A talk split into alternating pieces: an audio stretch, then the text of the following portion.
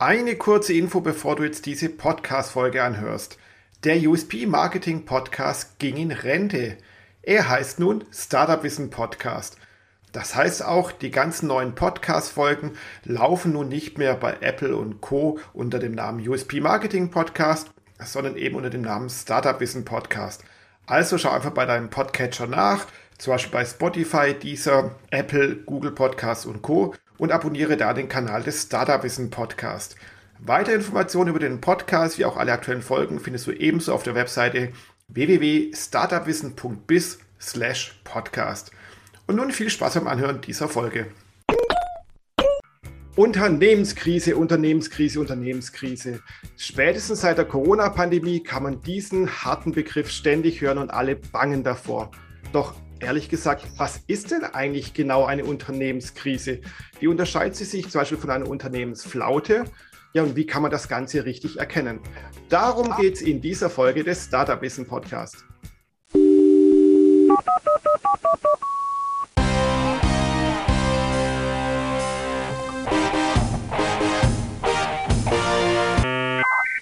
Und damit herzlich willkommen zum Startup Wissen Podcast.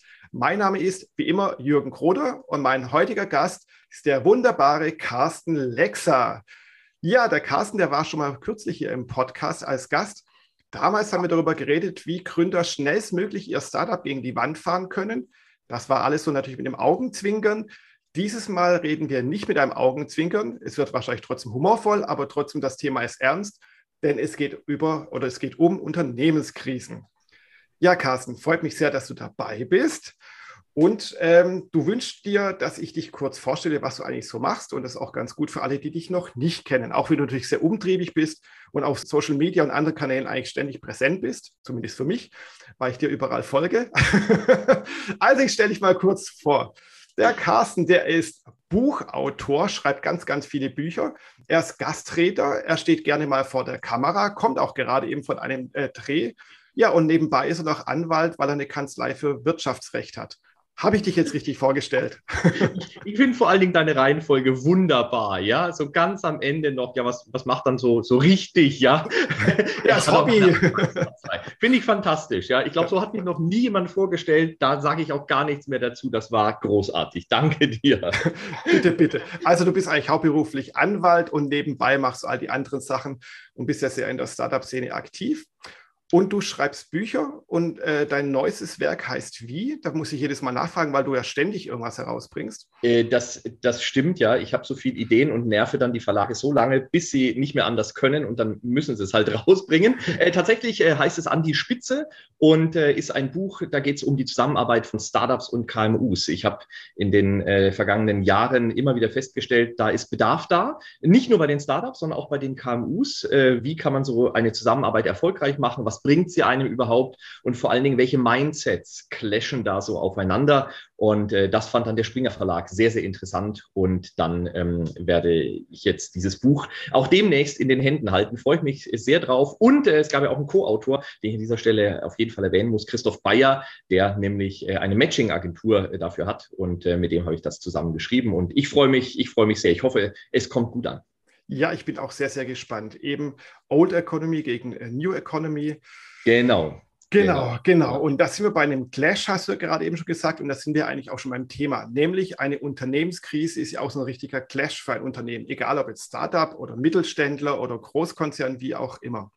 Doch lass uns mal kurz definieren, was ist denn eigentlich genau eine Unternehmenskrise? Wie würdest du das beschreiben? Ja, das ist eine sehr, sehr gute Frage, weil das ist ja äh, eine, äh, ein, ein Thema. Es gibt jetzt keine hundertprozentige Definition, ja, sondern äh, jeder weiß irgendwie so ein bisschen, was eine Krise ist. Ja, das hat jeder schon mal so gehört. Und ähm, was es aber genau ist oder woran man genau erkennt, das ist immer ein bisschen schwierig. Tatsächlich kann man sich diesem Wort Unternehmenskrise von zwei Seiten äh, nähern. Äh, das eine ist die juristische. Ähm, da komme ich gleich drauf. Vielleicht äh, besser ist es anzufangen mit der äh, typischen betriebswirtschaftlichen. Da geht man nämlich her und sagt, naja, also eine Unternehmenskrise, die liegt eigentlich immer dann vor, wenn der, die Gefahr eines Unternehmenszusammenbruchs da ist. Das heißt also, wenn das Fortbestehen eines Unternehmens gefährdet ist. Und man muss natürlich gleich dazu sagen, das ist eine etwas schwammige Formulierung, denn da stellt sich ja sofort die nächste Frage dann äh, an, nämlich, ja, wann ist denn jetzt der Zusammenbruch äh, da, beziehungsweise wann ist denn der Fortbestand gefährdet? Aber hier, glaube ich, kann dann ein bisschen diese juristische Definition auch helfen. Da geht man nämlich her und kommt so ein bisschen aus der Insolvenzecke. Mhm. Und äh, man kann sagen, wenn ein Dritter, also ein nicht an dem Unternehmen Beteiligter, einem Unternehmen eigentlich nicht mehr so auf die Schnelle Geld geben würde, dann liegt eine Krise da. Und wir alle kennen das ja. Ja, wir alle kennen diesen Freund, ne, der immer irgendwie Geld braucht und wo es immer Probleme gibt, dass, dass der das zurückzahlt. Und genauso geht man von der Juristerei her an dieses Wort Unternehmenskrise ran. Man sagt nämlich, naja, wenn ein Unternehmer Anzeichen sieht, dass er vielleicht sein Geld nicht zurückbekommt, wenn er jetzt diesem Unternehmen irgendwie was, was geben würde. Und das geht ja einfach, ja, ähm, einfach nur ein Zahlungsziel. Ja, gibt ein Unternehmen einem anderen Unternehmen ein Zahlungsziel von zehn Tagen.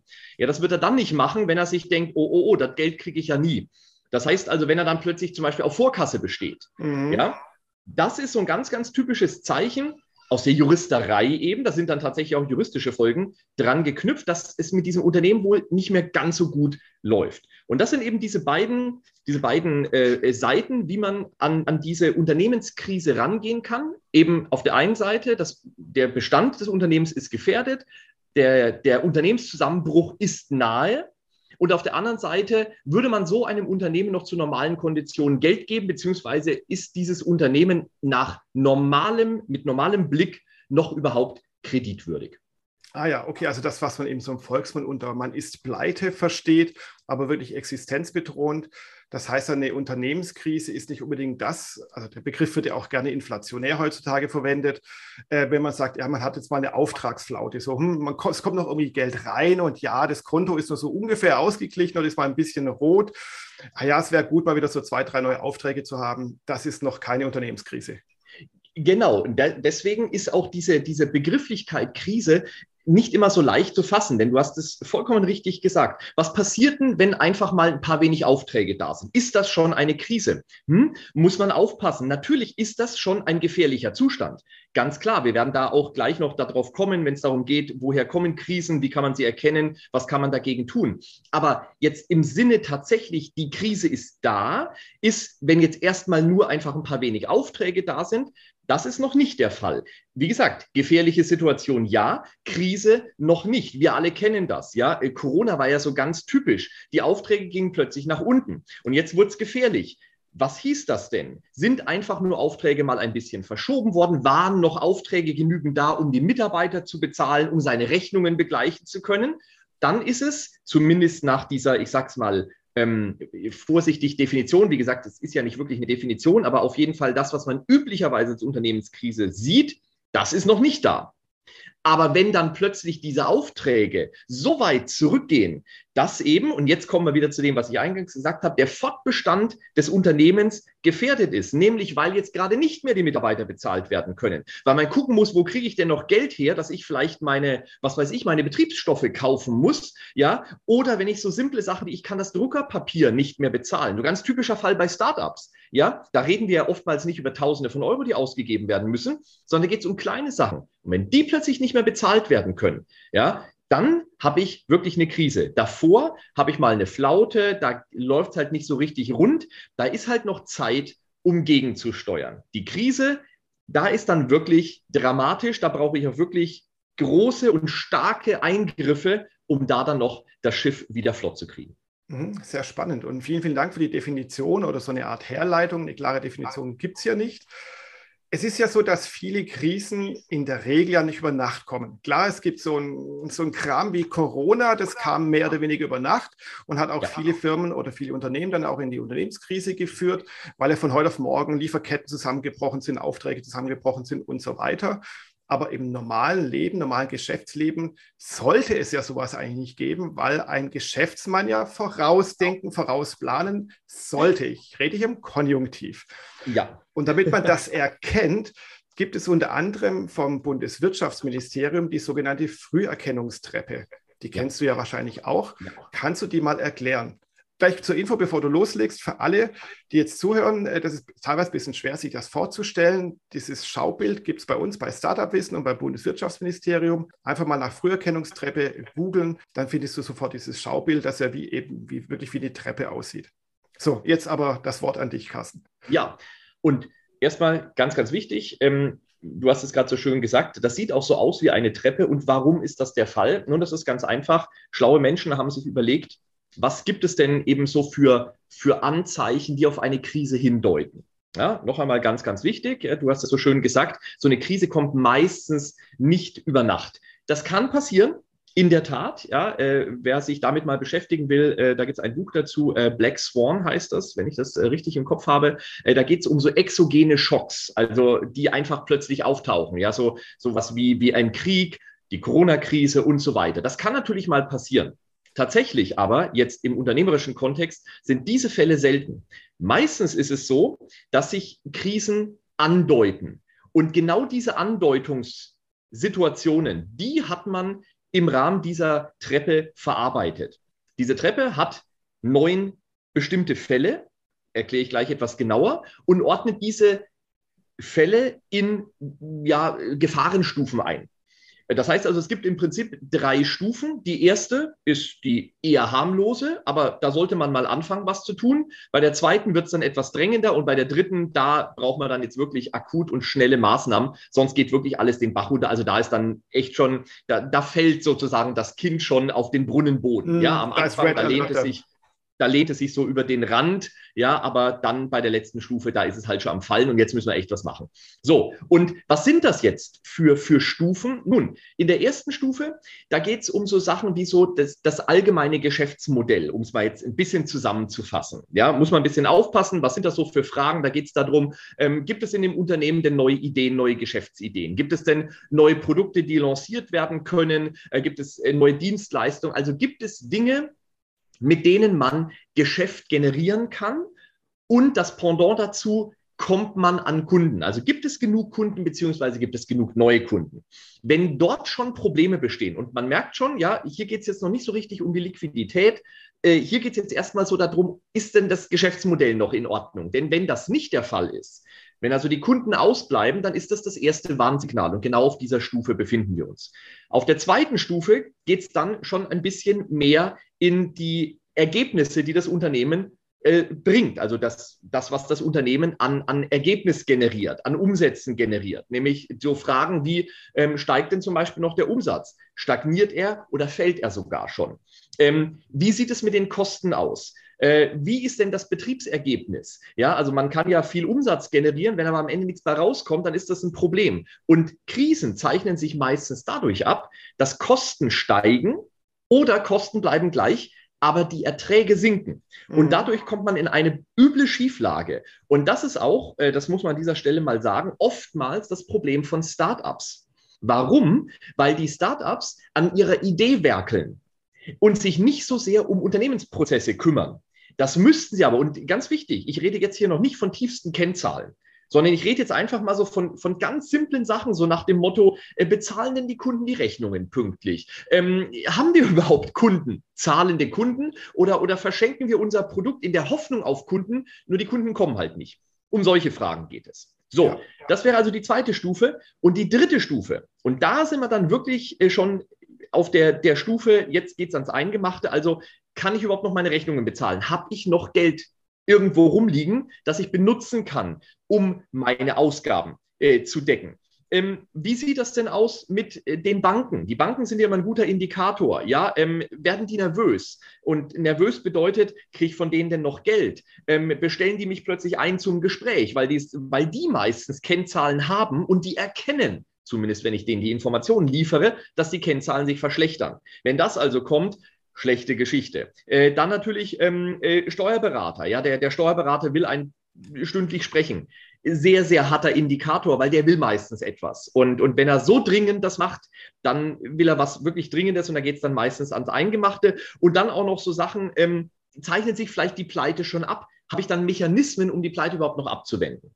Und das sind im Prinzip die drei Stufen. Wie gesagt, auf der ersten geht es eher so um das Geschäftsmodell, Kunden, ähm, äh, Produktentwicklung und so weiter. Auf der zweiten Stufe, da geht es dann so um die ersten Kennzahlen, Umsatz und Gewinn. Umsatz und Ergebnis, muss man eher sagen. Ähm, also da sind wir noch sozusagen auf einer, auf einer ersten, auf einer vorgelagerten Stufe zur Liquiditätsproblematik und dann beim dritten, da geht es dann wirklich darum, kann ich noch zahlen oder bin ich im Prinzip schon pleite? Und das ist, das ist diese Einordnung über die Treppe. Und je nachdem, auf welcher Stufe man sich befindet, kann man dann halt entsprechende Maßnahmen ergreifen, um sich abzeichnende Krisen noch abzuwehren. Okay, sehr, sehr spannend. Vielen, vielen Dank für die lange äh, Ausführung. Habe ich dich jetzt auch gerne reden lassen. Das heißt ja, manche Krise, laut dieser Treppe, könnte man ja theoretisch schon durchspielen. Weil wenn ich ein Unternehmen gründe, ein Startup gründe, dann ist ja Punkt 1 und 2 kann man in der Theorie schon durchspielen. Also wie sieht mein Geschäftsmodell aus? Wie baue ich jetzt ein Produkt auf? Also wie sieht die Produktentwicklung aus? Äh, sieht die aus? Wie sieht mein Marketing mein Vertrieb aus? Das kann man in der Theorie ja schon mal durchspielen. Natürlich weißt du nicht, was die Praxis bringt, aber du weißt schon mal, habe ich theoretisch ein valides, richtiges Geschäftsmodell. Dann im Part 2 ist ja eigentlich so, habe ich Kennzahlen? Und das ist das Problem von vielen Einsteigern, auch Selbstständigen. Die gucken halt nur auf ihr Konto, ist da eine rote Zahl? Nö, dann ist alles in Ordnung. Aber das hast du ja gerade so angedeutet, so Betriebswirtschaftslehre für Anfänger, äh, da sollte man viel mehr Kennzahlen haben als irgendwie nur Eingang und Ausgang irgendwie. Auch das kann man ja vielen Dinge schon mal theoretisch durchspielen, dass man sagt, hier, was ist denn mein Produkt? Wie sehen meine Vertriebswege aus? Wie sieht mein Marketing aus? Was brauche ich denn da für Kennzahlen? Wie sind ja die ganzen Daten und Geldströme? Also eben, wenn ein Kunde A irgendwie akquiriert werden muss, dann zahlt er erst nach drei Monaten, kauft das Produkt und dann wird es nach fünf Monaten bezahlt. Das kann man alles vorher, naja, ich nenne es mal simulieren. Ja. Das heißt, man kann ja eigentlich schon mal die Früherkennungstreppe auch ja. nehmen, um eine potenzielle Krise durchzuspielen. Oder mal vorauszuplanen. Exakt, exakt, das kann man machen. Und das äh, führt uns eigentlich zu, zu äh, einer, einer spannenden Situation oder besser gesagt einer Situation, die deswegen spannend ist, weil sie von Gründern insbesondere oftmals nicht gemacht wird. Die gehen halt eben her und gucken auf ihr Produkt, gucken auf, äh, wie kommen wir an Kunden ran. Das ist alles gut. Aber was tatsächlich am Anfang oftmals vernachlässigt wird, ist ich nenne es immer so, der, der allgemeine Unternehmensaufbau. Und in einem Unternehmen eben, da hätte ich halt mal jemanden, der zum Beispiel einfach nur mal guckt, geht denn überhaupt Geld aufs Konto ein? Ich bin immer ganz verblüfft, wenn ich dann mit Gründern spreche, die mir dann sagen, ja, wir, wir wissen im Moment gar nicht so ganz genau, ähm, wie viel Geld wir haben. Dann frage ich zum Beispiel, ja, wisst ihr denn, wie viele Rechnungen bei euch offen sind? Na, das müsste man nachgucken. Jetzt könnte man natürlich sagen, na, das ist doch toll. Die haben offensichtlich eine Software, da ist alles eingespielt, sie können es nachgucken ja, aber ich glaube halt, so einen gewissen Überblick, den sollte man einfach wie aus der Pistole geschossen haben. Und das geht. Ich erinnere mich selber an meine Situation, als ich angefangen habe. Ich habe dann äh, so etwas gelernt wie Kostenquote. Fand ich damals ganz spannend. Ja, äh, ich, wie gesagt, bin ja Jurist. Ich hatte nie so richtig irgendwas mit BWL zu tun. Und da habe ich mir gedacht, oh, was ist denn eine Kostenquote? Da habe ich irgendwann festgestellt, ah, das bedeutet im Grunde, dass man so ein bisschen auch Überblick über seine Kosten hat. Da habe ich mit meinen Anwaltskollegen gesprochen und habe plötzlich festgestellt, die konnten ihre Kostenquote gar nicht nennen. Ich wusste die sofort. Und da habe ich mir gedacht, das ist ja seltsam. Also bin dann nur ich irgendwie besonders penibel oder haben die keine Ahnung? Ja, und bei den Gründern habe ich es dann wieder erlebt. Die wussten dann gar nicht so ganz genau, was sind denn so die Basiskennzahlen, die die haben. Also wo man wirklich eigentlich nichts lernen muss. Also da, da braucht man kein Universitätsstudium, um das drauf zu haben. Und das sind so etwas, wo ich sage, das sind die Basics. Und die, das hast du gerade vollkommen richtig gesagt, die kann man doch von Anfang an überprüfen. Also so Sachen wie Umsatz, Gewinn, Rentabilitätsberechnungen der simpelsten Art, das kann ich einfach machen. Geschäftsmodell mal aufschreiben. Nicht nur im Kopf haben, sondern mal aufschreiben. Genau. Weil dann beschäftigt man sich ja ganz anders damit. Das sollte eigentlich das A und O sein. Und wenn es da dann schon krankt, naja, dann muss man sich halt wirklich fragen, ist dann der Unternehmensaufbau überhaupt gewährleistet? Ja, finde ich einen sehr guten Punkt. Und da muss ich auch aus äh, Beispiel aus der Praxis denken. Du hast es ja vorhin schon mal so ein bisschen angedeutet mit deinem Buch, so dieser Clash New Economy versus Old Economy und hier die neuen hippen Startups und Gründer, die machen ja alles anders und da konzentriert sich zu 100 Prozent das ganze Team auf die Produktentwicklung, den Vertrieb und das Marketing. Naja, aber was ist, wenn dann doch mal das Produkt sich verkauft, also glücklicherweise, aber keiner da ist, um die Rechnungen zu schreiben oder zu gucken, was für ein Geld geht denn ein, haben denn die Kunden wirklich bezahlt oder wenn es eine Software ist, funktionieren denn die ganzen Abrechnungsmodelle überhaupt? Kommt denn über das Abo zum Beispiel dann äh, Geld rein oder nicht? Ja. Und es ist wirklich sinnvoll, sowas einer 400-Euro-Kraft zu geben, die zweimal im Monat vorbeikommt und dann mal irgendwas vor sich hin tippt. Ja. Das ist ja dann auch geschäftsschädigend und kann schnell in eine Krise führen, wenn eben vielleicht das Produkt gut ist und sich sogar vielleicht verkauft, aber dahinter die Prozesse, um das Geld einzutreiben und zu verwalten, jetzt banal gesagt, überhaupt nicht da sind. Genau, das ist, das ist tatsächlich so eine Sache, ähm, das, das muss Chefsache sein. Also das muss man ganz klar sagen. Wir reden hier nicht jetzt über irgendetwas, wo ich mal sagen kann, na ja, ähm, da, da, guckt mal, da guckt mal jemand drauf, der halt mal ab und an so da ist, weil diese Person, die braucht ja dann auch, die braucht Input, die braucht Zahlen. Und wenn ich dann sage, naja, also äh, mal gucken, das macht vielleicht mein Steuerberater, wenn er mal dafür Zeit hat, das finde ich halt nicht ganz so sinnvoll. Vor allen Dingen auch, diese Tools gibt es ja inzwischen. Ja, also wenn ich überlege, die bietet natürlich so jemand wie, wie Datev an, aber das macht auch Lexware und so weiter. Also da, da brauche ich nicht viel Geld ausgeben. Wir reden jetzt nicht über Tausende von Euro, dass ich hier mal einen Überblick wie gesagt, den Basisüberblick. Ja, klar, man kann dann wahnsinnig in die Tiefe gehen und, und größere Unternehmen, die müssen in die Tiefe gehen. Aber wenn ich jetzt an ein Startup denke, das mir zum Beispiel nicht sagen kann, äh, was bleibt denn eigentlich von äh, dem, einem verkauften Produkt tatsächlich hängen bei mir? nach Abzug aller Kosten. Wenn dann so vage Dinge kommen, so nach dem Motto, ja, das hängt davon ab, dann denke ich mir, wovon hängt das ab? Also mhm. du weißt deine Kosten, du weißt deine Akquisitionskosten, du kennst deinen Verkaufspreis und hoffentlich weißt du, dass man vielleicht noch Umsatzsteuer oder sowas abziehen muss. Ja, dann kannst du ausrechnen. Und wenn das nicht geht, dann weiß ich, hm, irgendwas ist da nicht ganz so optimal. Genau, und ein weiteres Alarmsignal, wenn man selbst nicht auf diese Punkte kommt, ist dann zum Beispiel, wenn der Steuerberater sich meldet, den man hoffentlich hat als Unternehmen, und er macht dann seine monatliche BWA, also eine betriebswirtschaftliche Auswertung und ruft dann bei dir an und sagt, hm, da stimmt irgendwas nicht. Das sollte auf jeden Fall schon mal ein richtiges Alarmzeichen sein, wenn der Steuerberater sich meldet. Und das allerletzte Notzeichen ist eigentlich, wenn ein, Banker vor dir steht und sagt, so, Konto gesperrt oder ein Investor, falls einen drin hat, der einfach kein Geld mehr reinbuttert. Aber dann ist es ja eigentlich schon zu spät. Dann ist es in der Tat meistens schon zu spät. Also insbesondere, wenn diese, die du jetzt gerade genannt hast, ja, äh, insbesondere Banken und Investoren, wenn die dann sich hinstellen und sagen, wir ziehen Konsequenzen, weil das bedeutet ja meistens, also insbesondere bei Investoren erlebe ich das, die durchdenken ja so eine Situation. Die gehen ja nicht einfach mal so leichtfertig her und sagen, nö, das Unternehmen schreiben wir ab. Dann ist ja deren Geld weg. Aber wenn die sich dann hinstellen und sagen, nee, sorry, oder auch zum Beispiel nächste Finanzierungsrunde, ja, und dann stellt sich der Investor hin und sagt, ich mache nicht mit, da würde ich als Startup mal ins Grübeln kommen, weil der ist ja eigentlich derjenige, der doch hoffentlich einen guten Einblick hat. Warum macht der nicht mehr mit? Klar, es kann einfach sein, der hat selber Probleme, sich zu finanzieren. Das ist durchaus möglich. Aber dann wird er das wahrscheinlich sagen.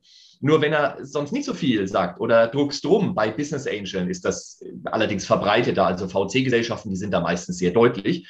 Beim Business Angel kommt halt ein bisschen auf dessen Erfahrung an. Aber da kann es dann wirklich mal sein, dass der sehr freundlich ist, dass dann nicht so richtig sagt, wo er eigentlich das Problem sieht und dann trotzdem nicht mitmacht. Nur das würde ich als Alarmsignal sehen, definitiv. Und klar, wenn der, wenn der Banker natürlich sagt, ey, sorry, also äh, jetzt reicht's, wir ziehen die Reißleine, klar, dann ist wirklich absolut was im Haken. Und da natürlich können so BWAs beispielsweise äh, sehr, sehr gute Hilfe sein, die ja auch meistens standardmäßig dann von den Steuerberatern gemacht werden. Man sollte es halt mal angucken als Startup. Ja. Das ist vielleicht auch noch so ein kleiner Tipp. Genau, und wenn man sich versteht, was da drin steht, weil so eine BWA ist halt eine Riesenliste mit ganz vielen ja. Zahlen, ja. ist für den Laien auch überhaupt nicht sexy, sowas anzugucken, dann ja. könnte man ja seinen Steuerberater Steuerberater fragen oder bitten, sagen, äh, kannst du mir das mal kurz erklären? Ist das jetzt gut oder schlecht bei mir? Ist, ist eine verrückte Idee, den Steuerberater ja, fragen, ob er einmal erklärt, was er da so, ausgeworfen hat. ist ja Wahnsinn, du. Da, da, da, muss ich mal was drüber schreiben. Ja oh je, ein neuer Buchtipp. ja, okay, also mal Scherz beiseite. Also lass uns vielleicht mal so zwei, drei, vier, fünf ähm, Signale erkennen oder weitergeben an unsere Zuhörer, woran sie jetzt merken oder sofort daran arbeiten sollten, dass bei ihnen vielleicht was schief geht oder dass sie über was nachdenken und nachrechnen sollten. Also einen Faktor haben wir schon gesagt. Ganz hinten ist eben, wenn Banken und Co. sich melden, ist es viel zu spät eigentlich schon. Weil ein Investor, wenn der rauszieht, dann ist es eigentlich schon fast Exitus. Dann davor hat wir den Steuerberater, der sich mal proaktiv meldet was gibt es denn da vorne, wo du sagst, hey, da soll ich mir mal so ein rotes Zeichen setzen?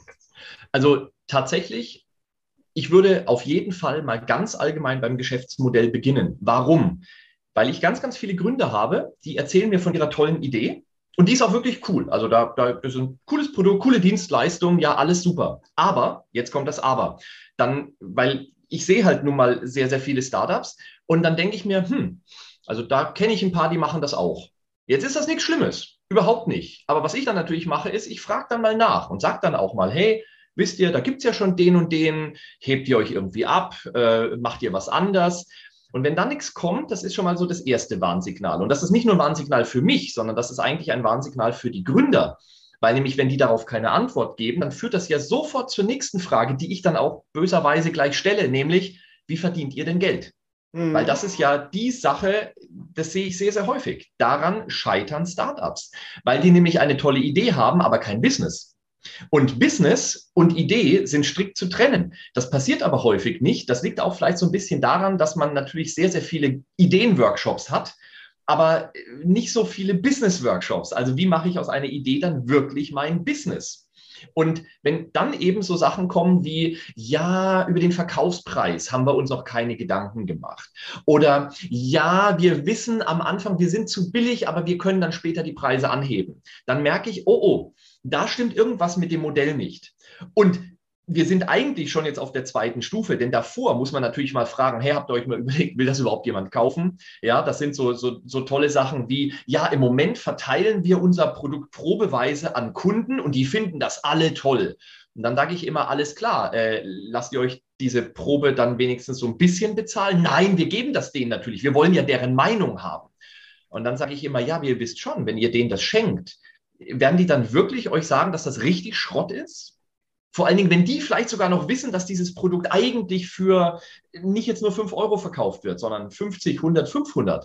Ja, dann werden die euch nicht sagen, das ist totaler Murks. Die sagen es vielleicht durch die Blume, aber nicht deutlich ins Gesicht. Das heißt, ihr habt gar keine validen Aussagen ihr habt Gefälligkeitsaussagen, die, die stimmen vielleicht auch teilweise, aber nicht 100 pro. Und wird es echt schwierig. Und ich erlebe das andauernd. Dann wird das Produkt lanciert und zwar jetzt für Geld. Und dann ist das Geschrei groß, weil es keiner kaufen will. Weil jetzt nämlich ist das Mindset ganz, ganz anders. Jetzt muss ich plötzlich Geld auf den Tisch legen. Und wir alle wissen, wir kennen es nämlich von uns, wenn wir eine Butter kaufen wollen, und die Butter kostet, weil wir im Kopf haben, 1,99 und im Laden kostet sie plötzlich 2,39 dann fangen wir sofort an, uns zu fragen, warum. Wir greifen nicht mehr einfach zu. Ja, wenn uns das bei der Butter doch schon so geht, ja, dann werden wir das erst recht machen bei einem Produkt, was vielleicht so ein, ja, ist nice to have ist. Da legen wir nicht einfach das Geld auf den Tisch. Ja, aber wenn ich es kostenlos bekomme, da spielt das doch keine Rolle. Ich krieg's einfach. Das heißt also, erster Ansatz ist definitiv, beim Geschäftsmodell. Da würde ich auf jeden Fall gleich mal drauf gucken. Ja, finde ich schon mal spannend. Du hast jetzt ziemlich ausgeholt und das finde ich auch wichtig, weil das Geschäftsmodell zu entwickeln und marktreif zu machen und so weiter, also das, was ja auch Unternehmertum ausmacht, das ist ja erstmal noch keine Unternehmenskrise. Wir reden von Unternehmenskrise in dieser Früherkennungstreppe, aber es ist ja. halt der erste wichtige Schritt in eine Unternehmenskrise, also wichtig in Anführungszeichen. Exakt, so ist es, ja. weil da muss man sich jetzt ja nur überlegen, ja, ich habe von dem Investor eine Million bekommen zur Entwicklung meines Produktes und müsste aber hier eigentlich schon merken, dass dieses Produkt nicht ankommt. Ja, da kann ich mir ausrechnen, das führt zu einer Krise, denn ich kriege nichts verkauft. Und dann kommt der Investor und der sagt dann, ey, was ist denn hier los? Ihr habt mir das doch ganz anders erzählt, jetzt kauft keiner. Das heißt also, hier habe ich schon mal den ersten Schritt sozusagen hinein in die Krise. So, jetzt habe ich mein Produkt, jetzt gehe ich raus an den Markt und versuche es irgendwie zu verkaufen. Äh, kann ich auch was Schönes erzählen? Ja, dann habe ich die Gründer, die sagen mir dann, ja, äh, wir gehen dann da auf Facebook und dann machen wir da eine große Kampagne. Und dann sage ich, alles klar, ähm, euer Produkt, an wen wendet sich das nochmal? Und dann kriege ich irgendwie, was weiß ich, zu hören, so, ja, junge Menschen, 20 Jahre, irgend so etwas. Und dann sage ich, okay, ist nur eine Frage. Also, ihr geht auf Facebook. Also, das heißt, ihr wollt die Facebook-User erreichen. Aber ihr sagt mir gerade, ihr wollt eigentlich an die ganz Jungen ran. Ähm, kann das mit Facebook funktionieren? Und äh, nein, ja, also die Antwort ist ganz mhm. klar, das funktioniert so nicht, der Kanal ist falsch. So, jetzt habe ich sozusagen das nächste, jetzt habe ich nämlich mein Produkt, ich habe mir vielleicht sogar überlegt, an wen ich es verkaufen will. Und das ist ja gut, das brauche ich ja, was meine Zielgruppe. Ja, nur die Zielgruppe erreiche ich nicht. Das heißt also, jetzt stellt sich die Frage, wie komme ich an die Kunden? Punkt Nummer eins. Punkt Nummer zwei, weil du ja gesagt hast, was führt denn jetzt so zu Krisen? Falsche Produkt, äh, falsche Preispolitik, ja, wäre dann das nächste. Also erst ich komme nicht an meine Kunden ran. Das heißt, meine Vermarktung, mein Vertrieb funktioniert nicht. Was insbesondere jetzt in der Corona-Krise ja nicht nur die Startups gebeutelt hat, sondern auch etablierte Unternehmen. Warum? Weil die nämlich gemerkt haben, einfach mal den bisherigen Kunden anrufen und sagen, hey, wie schaut es denn aus? Braucht ihr mal wieder? Funktioniert nicht. Deswegen zum Beispiel, ich äh, habe ja einen äh, Co-Autor für eins meiner Bücher, Oliver Gritzmann, der wird im Moment sehr gut gebucht für das Thema Storytelling, weil nämlich die Unternehmen gemerkt haben, hey, wir müssen unser, unser Produkt anders an den Mann bringen. Wir brauchen eine Story dahinter. Warum machen wir das und so weiter. Auch so ein bisschen dieser Purpose-Gedanke. Warum gibt es überhaupt das Unternehmen? Was wollen wir eigentlich und so. So, das heißt also, das ist die erste Sache. Dann Preispolitik. Ja, decken denn die Preise, die ich aufrufe, überhaupt meine Kosten? Genau, da gibt es auch die Custom Acquisition Costs, also auch da mal um wieder so einen Fachbegriff reinzuschmeißen, weil das sind diese sogenannten Kennzahlen, die KPI, die immer so unsexy ja. klingen, da sind CPA, CPL, CAC und schlag mich tot. Das ist natürlich auch für einen frisch gebackenen Unternehmer ziemlich abschreckend und unsexy. Aber man soll halt eben, wie du es ja schon beschreibst, am Ende schon mal wissen, was kostet es mich, den einen Kunden zu akquirieren. Weil es ist ja, ja zwar schön, dass man es irgendwann mal geschafft hat, Kunden zu haben, aber zu welchem Preis? Wie lange brauche ich denn das äh, und wie viel Zeit brauche ich denn, um das wieder reinzuholen, nur für die Kundenakquise? Ja, das, das ist, und deswegen ist es so perfekt, dass du das gerade einwirfst, weil nämlich, wenn man sich überlegt, ja, äh, die, die mir dann sagen, ja, wir, wir machen da eine Facebook-Kampagne, ja, ähm, das äh, kostet halt dann für jeden Klick oder was auch immer, wie man es eingestellt hat. So, ja, aber wenn ich jetzt erstmal 20 Leute brauche, die klicken, ja, dann habe ich 20 mal diese Kosten pro Klick. Ja, rechnet sich das dann noch für mein Produkt? Ja, und das ist auch so eine Sache, ähm, wenn man zum Beispiel so über Buchverkäufe nachdenkt. Ja, das machen ja ganz, ganz viele Berater, die dann hergehen und sagen, ja, dann schreibe ich jetzt mal ein Buch und dann generiere ich über diesen Buchverkauf Umsätze und dadurch Gewinne. Ja, aber wenn ich halt erst ewig viele Leute dazu bringen muss, mal auf so einen Link zu klicken und dann kassiert immer Facebook oder Google oder wer auch immer dafür Geld bekommt, bevor dann mein Kauf gemacht wird, dann kann es, wenn es richtig dumm läuft, so sein, dass die Marketingkosten viel, viel höher sind als das, was ich dann am Ende raushole durch den Buchverkauf. Und dann stellt sich halt die Frage, lohnt sich das dann? Und wenn ich vom Buchverkauf leben will, Wohl wahrscheinlich nicht. Und deswegen vollkommen richtig, diese Akquisitionskosten echt problematisch. Und jetzt reden wir aber nur von einer Social-Media-Kampagne. Jetzt kann ich mir das Gleiche hier überlegen. Jetzt habe ich einen Mitarbeiter, der schafft es in einer Woche, in einer Woche einen Kunden zu akquirieren. Ja, ich muss den Mitarbeiter bezahlen. Das ist ja nicht, das ist ja nicht ein Kostenblock, der, ja, der irgendwo wird der verbucht. Nee, nee, der ist real. Der kostet mich Geld. Also lohnt es sich oder nicht? Und genau diese Sachen, die muss ich mir sehr, sehr gut überlegen und das führt mich dann nämlich dazu, passt mein Preismodell. Ja, mhm. weil es kann einfach sein, dass ich etwas zu billig verkaufe oder aber, da gibt es ein, wunderbares Buch, nämlich Marketing to the Affluent, äh, vielleicht bin ich zu billig. Ja, vielleicht verkaufe ich eine hochqualitative Dienstleistung und verkaufe die aber schlecht, weil die an die ich es eigentlich verkaufen will, die stellen sich hin und sagen, nee, nee, der ist viel zu billig, das kann nichts taugen. Das gibt es nämlich, das verstehen viele nicht, dass man unter Umständen den Preis zu niedrig hat für das, was man verkaufen will. Ja, und äh, insbesondere Leute, die sehr gerne sehr hochpreisige Ware kaufen, die kaufen das aus ganz bestimmten Gründen. Und die kaufen halt einfach keine Tasche für 200 Euro, die für, sage ich mal, einen Normalverdiener vielleicht schon etwas hochpreisig ist, weil die sich sagen, ne, also 200 Euro, das taugt ja nichts. Ja, alles unter 1000, das fasse ich gar nicht an. Ja, wenn ich jetzt ein Produkt habe, das dann 300 kostet oder 200, ich komme an diese Kunden gar nicht ran. Und das ist das nächste Problem. Dann kommt nämlich wieder die Krise näher. Ich erreiche keine Kunden, habe ein geiles Produkt, das liegt dann vielleicht auf Lager, ich kriege es einfach nicht äh, verkauft. Und da sind wir dann eben bei der zweiten Phase. Jetzt geht es langsam ans Geld. Genau, das heißt eigentlich, das, was du jetzt so gerade beschrieben hast, ist ja eigentlich der gute alte Marketing-Mix mit seinen 4P, Price, Product, Place und Promotion. Das Exakt. heißt eben, an welchem Ort, an welche Zielgruppe, zu welchem Preis und mit welchen Werbemaßnahmen oder sonstigen Maßnahmen, können auch dann Vertriebsmaßnahmen sein, äh, bringe ich dir eben mein Ding an Mann oder Frau. Exakt. Vollkommen richtig. Und da nämlich, und das hast du ja vorhin auch schon gesagt, jetzt müsste man dann auch mal langsam anfangen, die Kennzahlen zu etablieren. Weil nämlich jetzt geht es ja wirklich um Geld. Also jetzt habe ich dann auch was, mit dem ich rechnen kann. Nur wenn ich mich dann hinstelle und sage, so, so Prinzip Hoffnung, ja, naja, mal gucken, das wird schon. Mhm. Nee, das wird halt nicht. Und noch einmal, ja, wir reden jetzt noch nicht von komplexen Systemen, sondern wir reden jetzt wirklich nur davon, einfach mal zum Beispiel sich hinzustellen und auch wenn es jetzt blöd klingt, aber wenn ich noch nicht viele Kunden habe, dann geht das. Ich mache mal eine Excel-Liste mit meinen Zahlungszielen für meine Rechnungen. Ganz simples Ding, ja. Was weiß ich, ich habe halt am Anfang nur zehn Kunden. Ja, dann kann ich das noch machen. Später natürlich nicht, um Gottes Willen. Aber am Anfang, da kriege ich mal einen Überblick. Ja, und dann muss ich mich ja nur hinstellen und muss sagen, okay, mein Zahlungsziel ist, und dann nehme ich, damit es dann auch wirklich so einfach wie möglich ist, das schreibe ich auch noch auf die Rechnung drauf. Ist sowieso Tipp vom Anwalt, ja, nicht einfach nur sagen, äh, demnächst zahlen oder in zwei Wochen zahlen. Nö, Datum drauf. Ich mache zum Beispiel in meinen Rechnungen immer ein Datum. Auch wenn dieses Datum dann vielleicht zehn Tage sind oder 14 Tage. Das taucht aber nicht auf. Bei mir steht ein Datum. Und genauso, wenn ich dieses Datum habe, trage ich es in die Excel-Tabelle. Und dann sehe ich doch sofort, hey, was weiß ich, heute ist der 17. Gestern hätte eine Rechnung bezahlt werden müssen. Ist nicht bezahlt. Warnsignal. Und jetzt kommt das nächste. Jetzt habe ich also meine Kennzahlen, in dem Fall eine ganz simple, nämlich so eine Art Controlling-System bin ich ja gerade dabei aufzubauen. So, was mache ich denn jetzt? Jetzt hat er nicht gezahlt. Jetzt kommt der nächste Schritt. Jetzt baue ich mir nämlich daran gekoppelt das System der Konsequenzen. In meinem Fall zum Beispiel eine sehr harte. Einen Tag später, ich rufe meinen Mandanten an.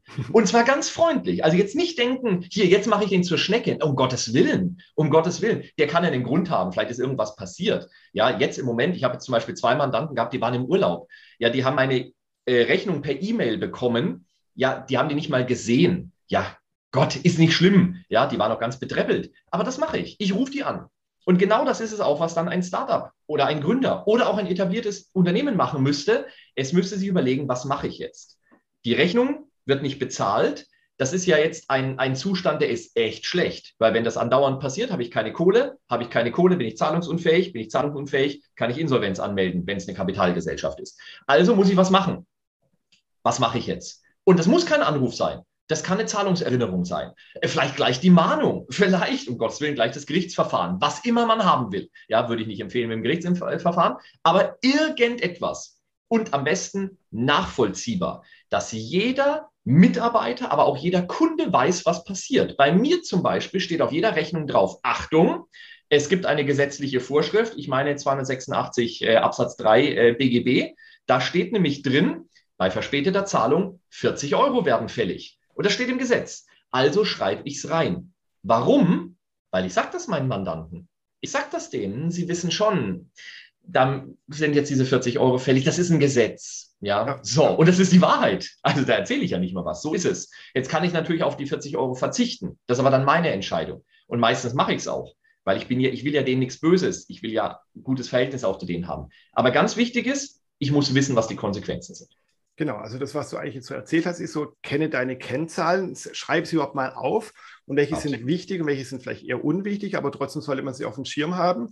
Dann fang vielleicht mal, wenn du jetzt noch ein kleines Unternehmen hast, mit einer simplen Excel-Liste an.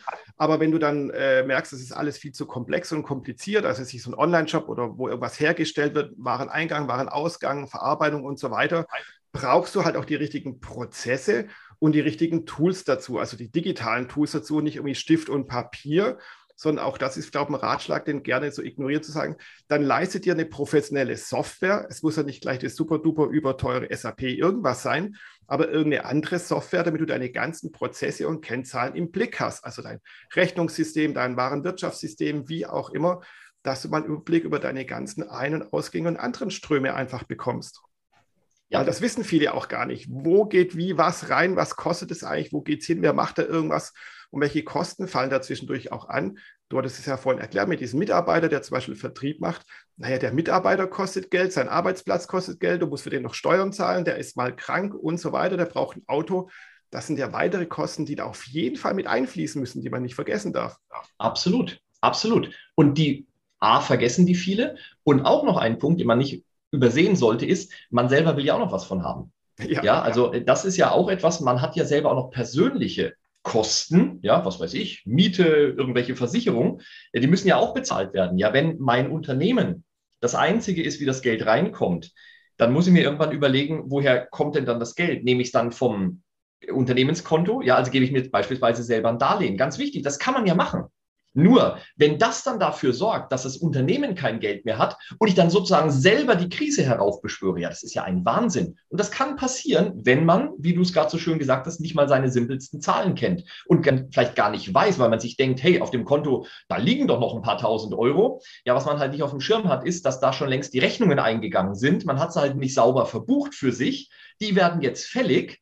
Und das Unternehmen, das diese Rechnungen gestellt hat, das kümmert sich dann darum. Und die sind dann vielleicht dort wirklich fix und die wollen ihr Geld haben. Ja, dann muss ich zahlen. Ja, aber das Geld habe ich nicht mehr, weil ich es mir selber runtergenommen habe, um, was weiß ich, meine Miete zu zahlen oder den nächsten Einkauf von irgendwelchen Lebensmitteln. Und das wäre dann wirklich ein Problem. Möchtest du mir Feedback zu dieser Folge geben? Hast du eine Fachfrage? Oder hast du vielleicht Ideen, die unbedingt in den nächsten Folgen des Startup Wissen Podcasts besprochen werden sollen? Kein Problem, melde dich doch einfach. Schicke eine Mail an startupwissen@mail.de und dann kann ich auf dein Feedback, auf deine Kritik oder auf deine Vorschläge eingehen. Also nochmals Startupwissen in einem Wort at mail.de.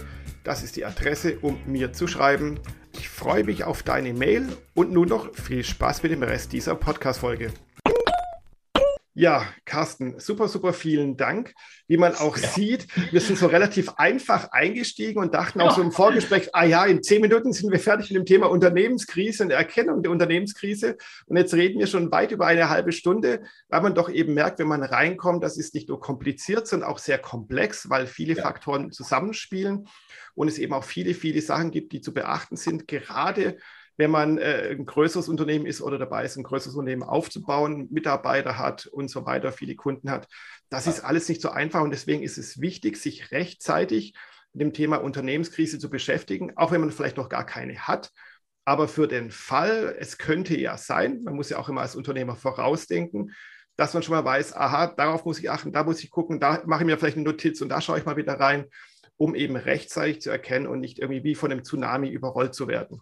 Ja, und äh, deswegen, ähm, man kann es eigentlich nur den, den, den Gründerinnen und Gründern ans Herz legen, ähm, diesen Artikel, wo auch hier dieser, dieser Podcast äh, zukommt, äh, wirklich mal durchzulesen. Und zwar nicht vor dem Hintergrund, oje, oje, oje, ich muss mich über Krisen informieren, sondern das mal sich so betrachten, diese, diese Früherkennungstreppe, was sind denn dort für Themen angesprochen und habe ich mir dazu mal Gedanken gemacht? Also tatsächlich nicht mit dem Blick, oh Gott, oh Gott, Abwendung einer Krise, sondern vielmehr Aufbau eines Unternehmens, um dieses Unternehmen möglichst resistent zu machen. Also es geht nicht darum, hier diesen, diesen Negativaspekt zu betonen, sondern eher den positiven. Was kann ich tun? Welche simplen Schritte kann ich einleiten, damit mein Unternehmen erst gar nicht in dieses Problem reinkommt? Und das, glaube ich, ist dann ganz, ganz praktisches Mindset, weil dieses Krise, das ist ja immer so ah, schrecklich und damit will man sich nicht beschäftigen. Ich würde den Spieß umdrehen. Ich würde sagen, hey, ich will doch eigentlich ein geiles Unternehmen haben und diese Früherkennungstreppe hilft mir dabei,